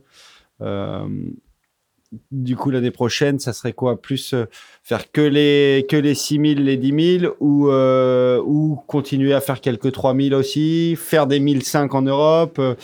voilà, on a vu cette année Jorgan par exemple. Moi, ce qui m'a vraiment étonné d'un point de vue sportif. Après, d'un point de vue promotion de son sponsor, je comprends qu'il ait fait les, les compètes en Europe. Mais euh, est-ce que toi, c'est un truc tu continueras à faire, faire des 1005 ou tu vas te concentrer que sur les grosses compètes Je pense que j'y réfléchirai un peu plus euh, pour essayer de pas trop me cramer en fait euh, avant certaines grosses échéances. Euh, quand une fois que tu es sur les primes, je pense que de, toute façon t'as pas le choix, tu es obligé de faire les 6000 parce que c'est une autre opportunité d'avoir des gros résultats. Les 3000 m'ont montré cette année que grâce aux 3000, tu peux quand même être plutôt haut au classement. Euh, donc euh, Ouais, bah, Toi en Israël, Gatien, euh, Gatien au Pérou. Ça, ouais, ça exactement. Ouais, c'est ça. Et grâce à ces 3000 là, on se retrouve dans les dans les top euh, QS. Donc euh, donc ouais, les 3000 en, en choisissant bien, il y a vraiment des destinations en plus dans des dans des très belles vagues. Euh, au Pérou, euh, Crou- Cruy beaucoup plus. Euh, Nias là aussi qui est passé en 3000. Euh, qui est pendant les Açores ou pendant euh, Ericeira, je, si je dis pas de bêtises. Mais, euh, mais voilà, des compètes, essayer de privilégier des compètes euh, style 3000, mais dans les bonnes vagues. Et, euh, et après, euh, voilà, garder peut-être une compète avant, euh, avant un prime, par exemple, pour pouvoir euh, reprendre un peu le rythme, mais pas aller me cramer à faire euh, 3 ou 4 1500 euh, d'affilée et puis arriver derrière et être euh, fatigué, quoi. Ça, c'est clair. Après, l'Europe, euh, ce qu'il y a de bien, c'est que c'est pas loin. Euh, ça coûte pas très cher non plus. Donc euh, là, cette année, je suis allé faire euh, le 1000 en Angleterre à Newquay. Euh, je suis allé le faire parce que euh, j'ai fait un break après euh, Zara Hotz de un- quasiment trois mois. Euh, et j'avais besoin de reprendre, de faire des séries, séries, voilà, de manger des séries et euh, pour voir un peu où j'en étais et puis, euh, puis voilà, ajuster au petit à petit. Donc, pour le coup, euh, elles s'enchaînent vachement les, les étapes françaises au point de se fatiguer peut-être pour. euh, pour Ouais, ouais, ouais, bah, clairement, euh, moi, je suis arrivé à Anglette et j'étais fatigué, quoi, parce que tu gardes des routines, euh, tu, enfin, moi, en tout cas, les routines que tu peux avoir en compète, c'est, tu te lèves tous les matins, tu vas faire un free surf avant que la compète commence, tu essaies de garder toujours la même chose, et puis plus t'avances dans la compète, ben, plus tu fais de journées comme ça, et t'essaies de récupérer, mais mentalement, être, être focus, euh, sur euh, sur un, un objectif euh, ça c'est très voilà ça prend énormément d'énergie c'est c'est donc c'est c'est fatigant quoi donc euh, donc voilà une compète c'est une chose une autre deuxième une troisième derrière parce que là du coup j'ai fait Newquay Lacano Anglette euh, là on a de la chance on a une semaine entre entre Anglette et Pantine cette année Il aurait pu avoir le Maroc comme les années il y aurait pu précédentes. avoir le Maroc et donc on aurait enchaîné euh, 4 plus Pantine après qui passe en 10 000. Donc là, ça aurait été trop. Euh, donc ouais, c'est important de, de choisir euh, et puis surtout de, de savoir s'écouter aussi. Et ça, c'est un truc euh, que j'avais du mal à faire et sur lequel je bosse beaucoup aussi. Et c'est un, un des objectifs de prépa mentale. C'est on n'y prête pas forcément attention, mais euh, en tant qu'athlète, savoir euh, se, de temps en temps se dire ah putain, je me sens fatigué là je vais prendre un peu de repos. Tu. Eh ben, euh, ça peut te sauver une saison, quoi. Parce Ça que peut t'éviter une blessure ça peut t'éviter une blessure. Et puis, euh, ça peut te permettre de récupérer et puis de, de tout péter la, la compète d'après, quoi. Donc, euh, donc voilà. C'est ça l'objectif. Et le break de trois mois dont tu parlais là, c'était un peu dans cette optique-là justement? Ouais, moi c'était euh, clairement. Euh, bah après, les, j'ai- en fait j'ai enchaîné depuis euh, depuis Israël. J'ai fait Israël. Après je suis parti aux Canaries. Euh, ensuite je suis parti au Brésil faire le 6000. Après l'Australie. Après je suis revenu au Pérou. J'ai fait le Portugal. J'ai fait le Japon derrière. Je suis arrivé en France. J'ai fait Zara Hotz. Et là j'étais mort quoi. J'étais, j'ai fait euh, le monde en long, en large et en travers avec les jet lag et les trucs. Après euh, j'avais un but je savais pourquoi je, voyageais. Je voulais vraiment rentrer dans ces primes avant la, avant la deuxième partie de saison. Et donc, euh, j'ai réussi, donc c'était génial. Mais par contre, je me suis senti épuisé. Épuisé physiquement et épuisé aussi mentalement, quoi. J'avais plus rien à donner. Et du coup, je me suis dit, OK, là, je, faut que je fasse un break. Je vais me ressourcer un peu. Euh, J'ai passé du temps euh, en Vendée avec ma petite sœur aussi qui est dans le, de le sud-est de la France. J'essaie de voir un peu euh, la famille qui est un peu dispersée. Et ça m'a fait le plus grand bien, quoi. Donc, euh, Ah, Parce que tu aurais pu aller à Crouy, par exemple. Ouais, j'aurais euh, pu continuer. Je veux dire, j'aurais pu prendre une semaine ou deux de repos à la maison et puis repartir de plus belle. Il y a eu Crouy, il y a eu euh, le Chili Mhm. aussi, il y a eu deux trois mille au Chili. Euh, il y avait, il y en avait plein d'autres. Mais j'ai préféré dire ok stop. Là, j'ai assez de points pour euh, pour pouvoir euh, atteindre. Enfin, j'ai atteint mon objectif, donc euh, donc là, je, je peux je peux me reposer un peu quoi. Et est-ce que c'est ta seconde place en Israël qui t'a fait booster comme ça sur, euh, sur un calendrier hyper chargé? Ou si tu avais fait une place, genre une place de 13e ou 9e, tu aurais envoyé euh, un, un planning aussi chargé? Je pense que j'aurais fait peut-être différemment, sûrement différemment d'ailleurs. Euh, la deuxième place en Israël, d'un, elle m'a mis un énorme boost pour euh, pour la confiance aussi. Et en fait, j'ai fait j'ai fait deuxième Israël, j'ai fait cinquième au Canaries direct derrière. Et donc du coup, j'avais déjà deux résultats corrects. Et après, euh, je suis parti, euh, je suis allé chercher une neuvième place, une treizième place au Pérou sur un 3000. Donc euh, ça m'a en- encore apporté un autre un autre bon résultat. Et je savais que si je faisais encore un autre correct sur un 3000, j'étais bien. Euh, si je l'avais pas eu, je pense que je serais parti sur une des étapes pour essayer de chercher cette place-là et assurer euh, les primes. Mais euh, mais clairement, euh, la deuxième place euh, en Israël, elle a tout changé pour moi parce que d'un, elle me met bien sur le classement, ça c'est une chose. Mais surtout, elle elle m'a montré comment faire sur les compètes. Avant ça, j'avais jamais vraiment eu de résultats euh, qui avaient défini euh, voilà, OK, c'est comme ça que qu'il faut que tu arrives à construire une compète de A à Z du premier jusqu'au dernier jour de compète. Et là, ça, du coup, euh, ça m'a ouvert un peu les yeux et je me suis dit, j'ai, travaillé énormément et c'est le, le, le fruit de tout ce travail qui a payé sur une compète comme ça. Et là, c'était, trop bien. Moi, j'étais tout, je me souviens, hein, je m'en souviendrai tout le temps, mais je suis arrivé sur le podium et tout le monde m'a dit, mais c'est toi qui as gagné, tellement que j'étais content. Et j'ai fait deuxième, mais c'est comme si j'avais gagné. C'était, euh, c'était trop bien. Donc, euh, donc ouais, ça m'a, ça m'a vraiment montré euh, ce qu'il fallait faire et, ça m'a aussi donné énormément de, motivation pour, pour le reste. Qu'est-ce qu'il y avait de si particulier sur la- l'approche et la préparation de cette compète par rapport aux autres? Eh ben, en fait, j'ai mis en place ce que j'avais pas eu forcément le courage de faire avant. Euh, c'est la première compète où je suis parti tout seul, où j'avais que moi à penser, où euh, je, je, me suis débrouillé tout seul. J'avais les potes qui étaient à côté aussi, et j'ai eu l'impression que ça que ça s'est fait tout seul. Il y a rien qu'à forcer. C'est pour, enfin en tout cas quand je quand j'essaie de m'en souvenir, ça, tu vois, ça, ça a glissé quoi. C'est, euh, je suis arrivé là-dedans et j'ai fait mon truc euh, de mon côté. J'étais dans une bulle parfaitement hermétique et je, suis passé comme ça euh, et je, je, je faisais ce qu'il fallait et je surfais et je me posais aucune question et je suis arrivé au bout et j'ai ah, waouh et ça avait l'air presque trop facile alors que alors que pourtant il y a quand même énormément énormément de boulot derrière quoi. En plus, c'est ouais, c'est une compète euh, pour la confiance, c'est plutôt bon. C'est une des premières compètes de l'année. Ouais, la première. Euh, voilà, ça, ça te lance plutôt bien. Ouais. Euh, tu démarres la saison en, en ayant un, un bon, un bon boost de confiance. Ouais, je me doute que c'est Ouais. assez plaisant. C'est vraiment. euh, Ben clairement, ça change tout parce que quand tu quand tu cours après euh, les résultats, les points, euh, que tu commences pas bien, que tu arrives à la mi-saison et que tu te dis ah il me manque un résultat pour pouvoir passer l'étape un peu supérieure. Le truc c'est que mentalement en plus ça te ça te ça, ça te met la pression, tu vois, de te dire euh, allez il faut que il faut que j'aille chercher les les points, les choses comme ça. Là, je- au contraire, je me suis dit j'ai fait un- une bonne partie du boulot. Euh, maintenant, je peux, je peux repartir à la compète et faire exactement comme j'ai fait, tranquille. Et, euh, et de toute façon, euh, voilà, j'ai ce gros résultat là. Euh, maintenant, euh, j'ai plus qu'à faire la même chose sur les autres. Mais quand tu fais pas bien et que tu arrives au milieu et que tu vois le temps qui passe petit à petit, et les compètes qui s'enchaînent et que des fois tu perds à pas grand chose. Ça, c'est les, deux années d'avant. J'ai passé des années à, perdre tout le temps sur des petites choses ou alors des, des situations où je perdais une dérive dans l'eau, où je cassais la planche, où je sortais, je changeais, il y avait un autre truc qui arrivait, plein de situations comme ça différentes qui te mettent des doutes et, euh, et tu te dis mais j'ai tellement donné et ça paye pas quoi. Et là, le truc c'est que ça, enfin ça, tu vois tout ce que tu as mis en place, poum, ça, ça te récompense.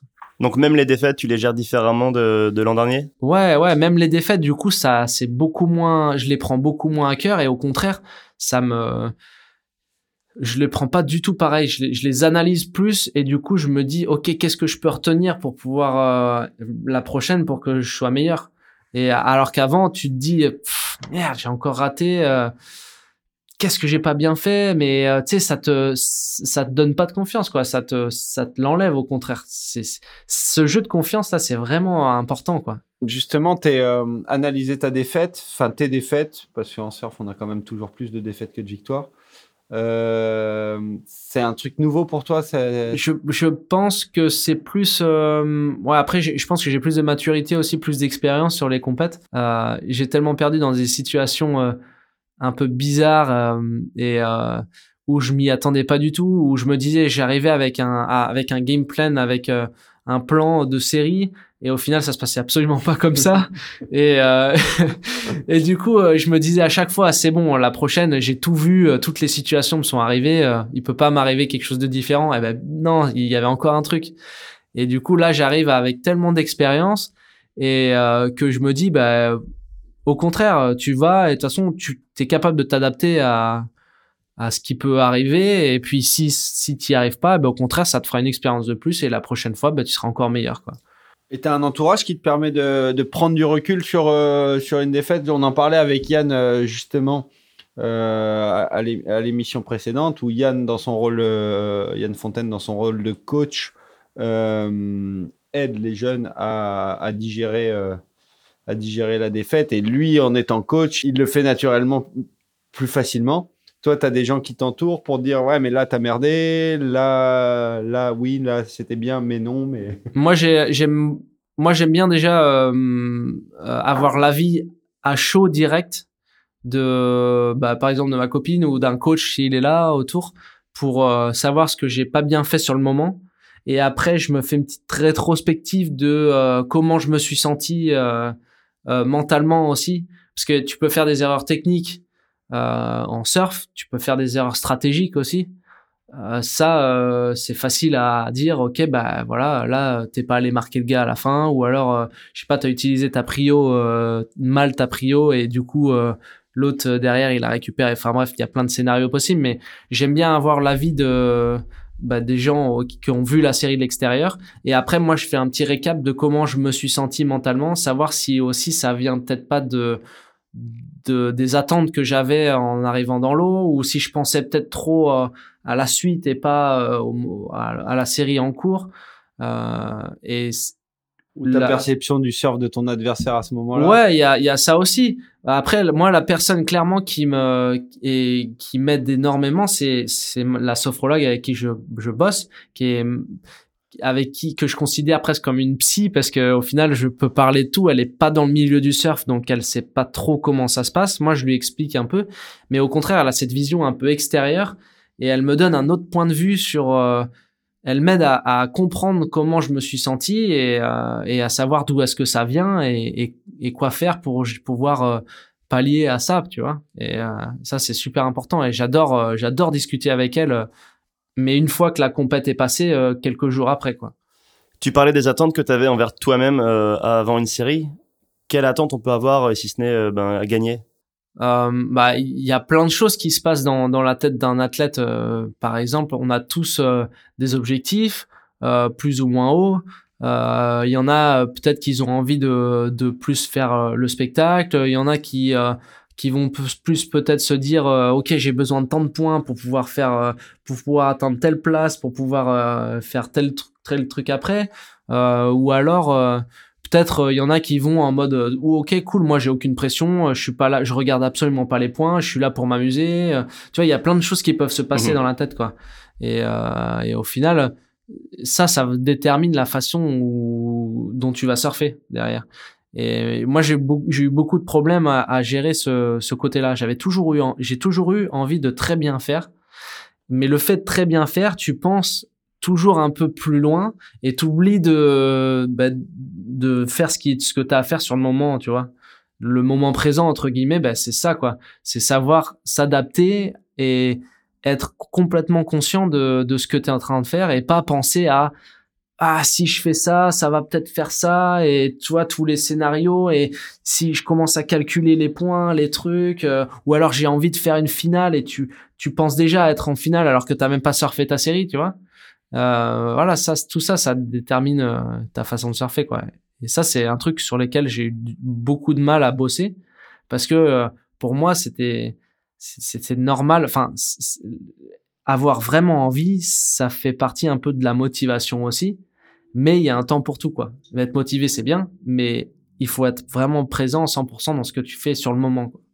Hyper intéressant. Ça, c'est ce que t'as appris la sophrologue, euh, du coup, entre autres. euh. ouais c'est ce que c'est les discussions que j'ai pu avoir avec la sophrologue avec ma sophrologue et ma préparatrice mentale et et après c'est aussi mon expérience euh, perso parce qu'il y en a qui sont qui ont des façons de de voir les choses un peu plus un peu plus comment on dit brutes ou en, en tout cas moi je suis quelqu'un qui euh, réfléchit beaucoup qui essaie d'analyser à chaque fois les situations et quand quand t'es dans l'analyse constante de ce que tu fais à chaque moment eh ben euh, tu peux pas réagir aussi vite que quelqu'un qui est instinctif et qui euh, qui fait les choses euh, rapidement comme ça sans réfléchir. Et euh, en surf tu sais que c'est des microsecondes et euh, et du coup ben voilà si, si- en étant en train de réfléchir tout le temps ben j'arrivais pas en fait j'avais un décalage entre je faisais pas ce que j'avais envie de faire C'est marrant ce que tu dis parce que justement, moi, t'as un surf qui m'a toujours impressionné en puissance et en explosivité et je trouvais qu'en compète, ton surf était bridé et jusqu'à cette année. C'est exactement ce que tu retranscris dans, dans ton état d'esprit, c'est que tu avais un surf bridé, peut-être parce que tu réfléchissais trop, oh, faut que je passe ma série, donc faut pas que je tombe, truc. Et, maintenant, tu, surfes euh, comme en free surf. Ben ouais, je bosse toujours dessus. Hein. C'est euh, c'est pas un truc qui est acquis. Au contraire, c'est euh, c'est c'est vraiment au cœur de mes entraînements en prépa mentale. C'est ça, parce que il y a certains moments où justement la pression te te prend et et et là du coup tu reviens un peu à tes travers d'avant. Et c'est vrai que moi c'est clairement ça, c'est que je comprends, j'arrivais pas à comprendre euh, pourquoi j'avais envie de faire des choses, j'avais pas du tout la même approche quand j'arrivais en compète. Je, me disais, mais je surfe absolument pas comme je surfe en free surf et j'arrivais pas à savoir d'où ça venait. Et au final, le fait d'avoir euh, d'en avoir discuté justement avec cette préparatrice mentale et elle m'a montré le chemin en fait, comment aborder les choses et et comment conscientiser un peu ce qui se passe là-haut. Euh, voilà, pour moi, c'était super important de de, de se dire, euh, écoute, euh, voilà, tu t'es préparé, euh, t'as des bonnes planches, euh, t'as fait ton taf physiquement, voilà, maintenant t'as plus qu'à y aller et tu fais ton max, quoi, puis c'est tout. Et avoir des objectifs, c'est important parce que ça te montre, enfin ça te dit, ok, je veux aller là. Qu'est-ce que je fais, qu'est-ce que je mets en place pour pouvoir atteindre cet objectif-là? Mais après, une fois que t'es dans la réalisation et que t'es dans l'effort sportif, tu dois rien avoir dans la tête, quoi. C'est instinctif, ça vient tout seul. Mais si tu réfléchis trop, c'est là où tu commences à être bridé, à surfer un peu différemment, tu fais des erreurs, euh, tu sais pas pourquoi, les choses comme ça. Donc moi, c'était important de se vider la tête et me dire, ok, vas-y maintenant, euh, tu donnes tout ce que t'as et puis, puis c'est tout quoi. Et tu la vois, tu, tu la vois à quel rythme cette, euh, cette préparatrice mentale? Je la vois euh, bah, l'hiver, on a on fait le gros de la prépa et puis on, voit un peu les objectifs, etc. Euh, sinon, je la vois aussi en, en récupération parce qu'elle elle fait du magnétisme aussi. Et ça me permet de, au niveau énergétique de checker un peu où j'en suis. Euh, mais au niveau prépa mentale, je la vois euh, une fois par semaine, une ou deux fois par semaine, dans les Ah ouais, périodes d'entraînement. Ouais, ouais. En fait, euh, ça dépend les, ça dépend le boulot qu'elle me donne. Au départ, on a commencé assez, assez souvent, et puis après, j'ai, j'ai entre guillemets un petit peu de boulot à la maison, tu vois, des devoirs à faire quoi. mais euh, des petits exos à, à faire euh, tout seul. Et euh, mais l'objectif, c'est d'être euh, c'est d'être indépendant et c'est de, pouvoir se débrouiller tout seul quand tu es à, à 10 000 kilomètres. Mais par contre, elle a ce rôle de psy où elle me où on discute de comment ça, ça s'est passé ou si je suis frustré ou là je l'ai vu après Anglette. Je lui disais euh, voilà au départ je, je voulais enfin je me sentais fatigué avant les premiers tours. J'arrivais de la cano j'avais une journée pour récupérer j'ai surfé direct après. Mais j'étais crevé et j'étais crevé mentalement pff, j'ai pas trop envie tu vois j'ai perdu un peu la motive je sais pas si je peux aller trop loin sur cette compète tu vois j'avais un peu des doutes du coup, on en a, on en a discuté et elle m'a poussé à aller chercher les limites, tu vois. Et du coup, j'ai passé quand même des tours et, et je suis arrivé en quart à 4 et, et à la fin, j'étais là, je, je- presque j'étais vert d'avoir perdu là parce que euh, j'avais repris la niaque, tu vois. euh, elle m'avait redonné euh, le boost. Et euh, bon, après, il y a toujours des, des choses à apprendre et j'ai retenu ce, qu'il y avait à retenir de la défaite, mais, mais voilà, c'est son rôle aussi, quoi. Et tu l'appelles par exemple si tu es à 10 000 km et euh, Ouais, si ouais. t'as un, un coup de down ou Ouais, un ouais. doute, ouais, tu peux l'appeler. Ouais, je l'appelle, euh, je l'appelle quand je veux. euh, elle est dispo. enfin, en tout cas, elle se rend dispo pour moi et ça, c'est top quoi. Je l'ai appelée quand j'étais en Australie en début d'année où où ça s'est pas passé comme je voulais sur sur les sur les 6000 et on en a discuté et, euh, et voilà, petit à petit, ça fait partie de ça fait partie du chemin et, et de l'expérience que je peux avoir euh, avec elle quoi. Et tu l'appelles que dans le cadre de compétition ou tu te verrais par exemple l'appeler pendant un freezer sur lequel euh, t'arrives pas à te libérer euh Euh, non, après on fait vraiment de la perf. Ouais, c'est ça, c'est vraiment. euh, elle, elle, elle entraîne des athlètes. euh, elle entraîne euh, d'autres athlètes dans d'autres dis- disciplines, mais elle nous aide vraiment à être performants sur sur les compétitions, quoi. Là, C'est super intéressant. On voit que tu te donnes les moyens de réussir. Et euh, j'aimerais revenir sur, euh, sur la Vendée et la nouvelle génération. Est-ce que tu vois d'autres surfeurs euh, à même de, se donner les moyens comme toi, à même de réussir et suivre le même, suivre le même parcours en Vendée? Euh, ouais, il y a des y a des petits jeunes. Franchement, ça commence à ça commence à très bien surfer et il y a des jeunes plutôt euh, 12, 13, 14 ans. Euh, Il y a bon, il y a une Ina aussi Conradi qui est euh, qui est au Surfing Saint-Gilles qui qui vient de la Réunion mais qui maintenant habite là-bas et euh, qui est arrivé au Pôle France maintenant. Euh, donc euh, donc ça vient, ça ça vient doucement mais mais ça vient. En fait, ils ont. Je pense que moi, le, pour que les Vendéens, en tout cas pour que les jeunes euh, arrivent à percer et arrivent à, à performer sur la, scène un peu nationale aussi et internationale, c'est que il faut arriver à s'exporter un petit peu. Il, il, faut, il faut, il faut pas se sentir euh, inférieur aux régions, tu vois, du, du Sud-Ouest et et se dire allez, euh, nous aussi, euh, on y va quoi. On va, on va batailler avec tout le monde et et on peut y arriver nous aussi quoi. Et moi, en tout cas, ma génération, je me sentais un peu comme si, voilà, les, les, les, les, surfeurs, en tout cas les meilleurs surfeurs du Sud-Ouest, c'était vraiment, euh, c'était la crème de la crème et, et que nous, euh, ben, on, est, on, on arrivait et on passait un peu euh, inaperçu à côté. Et, euh, et au contraire, il faut, il faut arriver euh, sans, voilà, sans a priori, sans, sans se dire, ok, nous, on est, on, on est vendéen. Certes, on a des vagues, elles sont ce qu'elles sont. Elles sont, elles sont très bonnes aussi par rapport au Sud-Ouest. Et on a les moyens d'arriver à ce niveau-là, nous aussi, quoi. Ouais, puis à la différence d'autres régions comme euh, la Réunion ou même les Dom-Tom, toi, t'étais un peu tout seul quand même dans ton cas, euh, venant de Vendée. Et euh, c'est ça qui a pu être difficile. Ouais, moi clairement, clairement, c'est et je pense que je suis, je suis assez fier de ça parce que euh, j'ai pas eu beaucoup de de de- d'aide en tout cas. Ouais, ou d'émulation de, de ou groupe. d'émulation exactement par rapport au exactement comme tu l'as dit aux Réunionnais qui ont qui ont tellement d'exemples devant eux pour les jeunes euh, qui ont un groupe un réservoir qui est qui est quand même assez important. Les Landes aussi c'est pareil ils ont eu leur réservoir. Même en Bretagne ils ont ils ont eu quand même pas mal de de surfeurs en Vendée. Euh, il y a eu Pastusia il y a eu Greg à part lui euh, sur la scène en tout cas européenne internationale il y avait personne.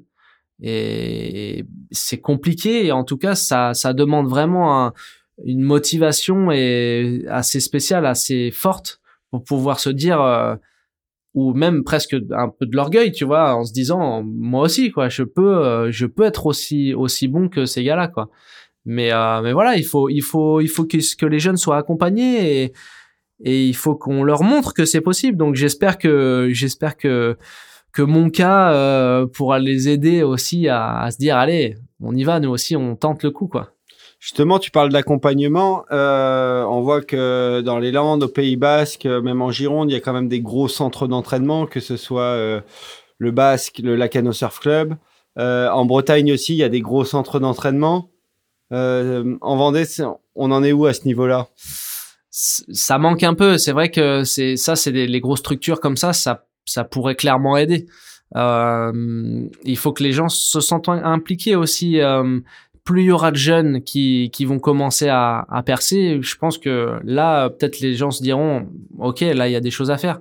Euh, il y a du boulot de ce côté-là, c'est vrai. Euh, le surfing, euh, Saint-Gilles en tout cas, je pense que c'est plus au niveau, au niveau des clubs en, en eux-mêmes c'est très personnel, tu vois. C'est eux qui vont se dire, ok, on va essayer d'aider les jeunes du club. Après, au niveau département, il faudrait qu'il y ait une espèce de, petite coalition, tu vois, euh, d'un groupe euh, qui se crée pour pouvoir euh, tirer tout le monde vers le haut et faire des un genre de petit pôle, tu vois. Ça, ce serait, ce serait bien. Mais voilà, il faut faut qu'il y ait les gens derrière qui soient, qui soient compétents et qui veuillent le faire aussi, qui veuillent donner de leur temps. Euh, voilà, ça c'est autre chose. Et la région est réceptive euh, au, au surfing? Parce qu'il y a quelques années, il y avait quand même un gros QS organisé par euh, la région Pays, Pays de Loire, je crois. Ouais, même par euh, Ouais, ouais, c'est le Conseil général de Vendée conseil aussi, je général, ouais. C'était euh, oui oui il y avait- cette compète et je pense que c'est dommage qu'il y ait plus rien maintenant parce que mine de rien euh, moi le, le QS euh, je l'ai beaucoup regardé. Quand j'étais gamin je suis allé le voir je l'ai fait euh, j'ai eu des wildcards euh, quand j'étais jeune et, et, et voilà c'est là c'est comme ça que tu côtoies euh, les, les mecs internationaux euh, qui viennent de partout euh, les meilleurs français euh, etc c'est grâce à, ces, à des Ouais, événements comme ça C'était un gros événement, si je me souviens bien. À un moment, c'était un ouais, 4 c'était un, étoiles. c'était un 4 étoiles donc, c'est équivalent un d'un gros 3000 QS ou d'un 6000, ouais. Ouais. Donc, euh, donc oui, clairement, cette, cette compète-là, elle a, elle a tiré vers le haut pas mal de jeunes. Et à, à l'époque, moi, j'en faisais partie. Donc, donc ouais, ça pourrait aider. Pourquoi pas? Il faudrait, il faudrait remettre une épreuve hein, quelque part. On a les vagues pour. Franchement, on a, euh, la Sauzet, c'est un super spot pour faire une, une compète. Donc, euh, donc je vois pas pourquoi. Après, euh, il faut trouver les sponsors. Il faut trouver, euh, il faut trouver, voilà, il faut trouver ceux qui veulent le faire. Dis-nous en plus au sujet des vagues vendéennes. La Sauzée est un spot très connu. Tu, tu les classes comment sur, sur, la, sur la carte de France, les, les spots vendéens?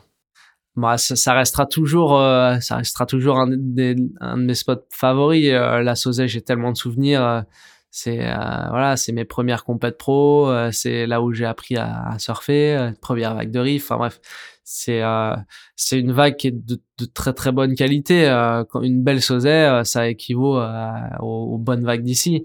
C'est pas la même chose. C'est pas les Landes ou si c'est pas les vagues tubulaires de, la- de la Gravière, mais si tu veux des vagues comme ça, tu vas à, Bud, tu vois, à la tranche. on a franchement de tout. On a des riffs, on a des les beach breaks, euh, on a des longues vagues aussi, euh, des vagues, des point break, on en a. Euh, le, la seule chose, c'est que c'est que les swells durent un petit peu moins longtemps, mais mais la qualité, elle est là. Donc donc voilà. Et en plus, il y a moins de monde dans l'eau. Donc ça, c'est un bon plus. Et il y a des spots aussi un peu improbables. Je me rappelle avoir vu une vidéo de toi dans un spot qui marche hyper rarement près d'une digue. Euh, c'est cet hiver, je crois ou C'était euh, non, il y a quelques hivers déjà, mais à l'embarcadère, ouais, c'est euh, c'est des vagues qui sont qui sont marrantes à surfer un petit peu. C'est vrai que si elles sont différentes, ça ressemble, ça fait un mini un mini snapper, tu vois. C'est des vagues longues, tout proche du bord. Euh, voilà, elle est bon, elle est connue maintenant, mais euh, c'est des terrains de jeu qui sont quand même différents d'ici. Je pense qu'il y a beaucoup plus de variété de vagues là-haut. Et la Vendée, la Bretagne, c'est des, c'est des destinations où tu peux surfer des vagues différentes beaucoup plus que, que qu'ici. Dans les Landes, euh, voilà, c'est des beach breaks, des beach breaks. Euh, pour un surfeur, euh, le fait de, de surfer des, des vagues différentes, des riffs, des, des, des beach breaks, des point breaks, eh ben ça, voilà, ça, ça te permet de progresser dans plein de domaines et, et de devenir bon sur, euh, sur, sur plein de vagues différentes. Et ça, c'est important hein, comme, quand tu es un compétiteur et que, que tu dois t'adapter à tous les spots, euh, ça forge et ça, voilà, ça, ça, ça fait devenir meilleur. Et quand tu es en Vendée, tu cruises beaucoup pour aller surfer ou tu, tu joues plus la facilité parce que tu y es pas souvent et tu restes à Bretignolles ou à la Euh, non, non, non, je, je, je- j'ai fait pas mal de routes euh, pour essayer de, de surfer d'autres spots. euh, je, on prend, on prend des, des, des vents comme, euh, comme ici dans les Landes aussi. euh, ça arrive, mais, euh, mais ouais, ouais, euh, il y a des, il y a des spots encore protégés euh, où il y a très peu de monde, où tu peux surfer quasiment tout seul à l'eau. Ça existe. Il faut juste faire un petit peu de route, un peu de marche, mais, euh, mais c'est toujours le cas et, et c'est top quoi. J'espère que ça va rester comme ça le plus, plus longtemps possible. Et question piège, tu préfères une sausée parfaite ou un bud bud parfait? Ah, est parfaite. sauce est parfaite. Il y a, y, a, y, a, y a pas, y a pas, a pas de, dif- y a pas de choix euh, possible euh, entre la sauce est parfaite et le bonne. Et je me doute qu'en Vendée, les conditions sont pas toujours idéales aussi, qu'il faut rester motivé, l'eau est un peu plus froide. Et donc, j'en viens à notre rubrique récurrente qui est le Grom Spirit. As-tu un conseil motivation pour nous? Carrément. Moi, je, je, je pars toujours dans l'eau en me disant, euh, sans avoir d'attente particulière, en, en, sans jamais trop regarder les vagues d'ailleurs, mais euh, en me disant, allez, ça va pas être terrible. Comme ça, au moins, je suis jamais déçu. Et, euh, et je suis souvent agréablement surpris parce que j'arrive à trouver des quelques quelques vagues correctes euh, malgré les conditions. Ça permet d'être toujours positif et, et de garder, euh, tu vois, de garder la, la banane tout le temps euh, dans l'eau, quoi.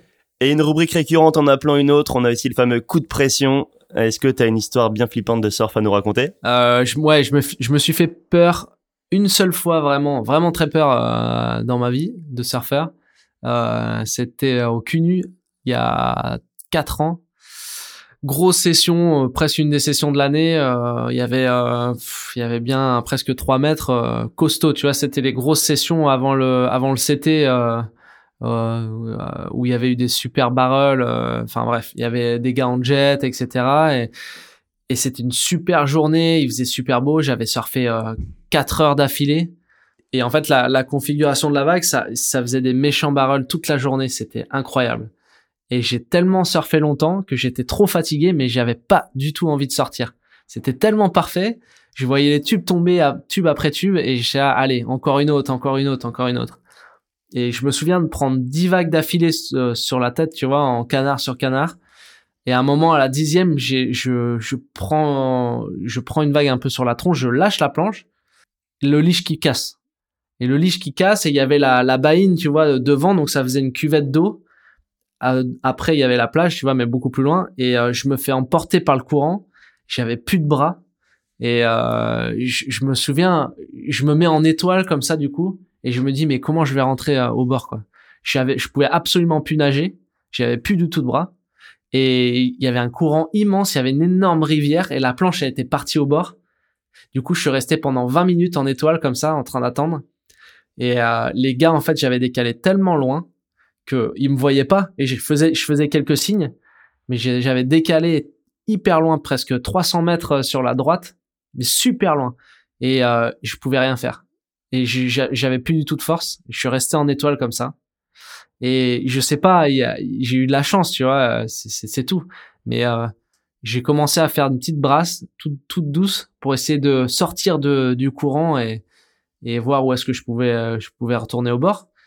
Et là, j'aperçois la board qui revient avec le courant. En fait, elle n'était pas allée sur le sable, elle, était partie au bord et elle avait continué dans son, chemin dans le courant et elle est revenue là où j'étais.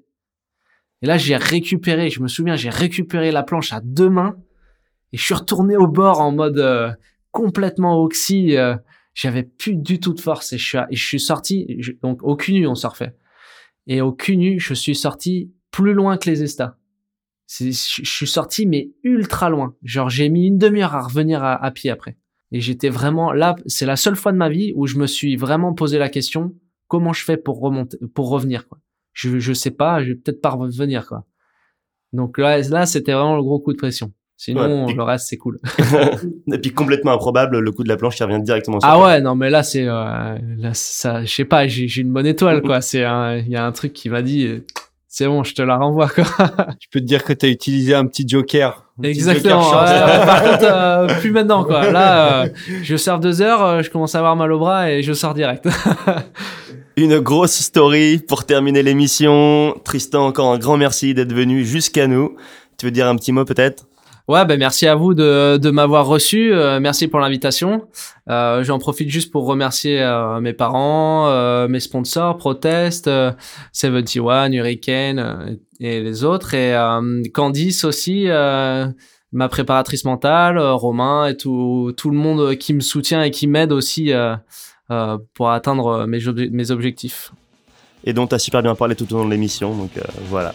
Euh, tout ce dont on a parlé pendant l'émission sera d'ailleurs à retrouver dans la description des épisodes que eux vous pouvez écouter sur SoundCloud, Spotify et iTunes.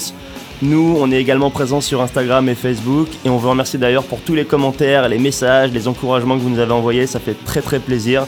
On se retrouve très vite pour le prochain épisode et d'ici là, n'oubliez pas, Allez surfer. You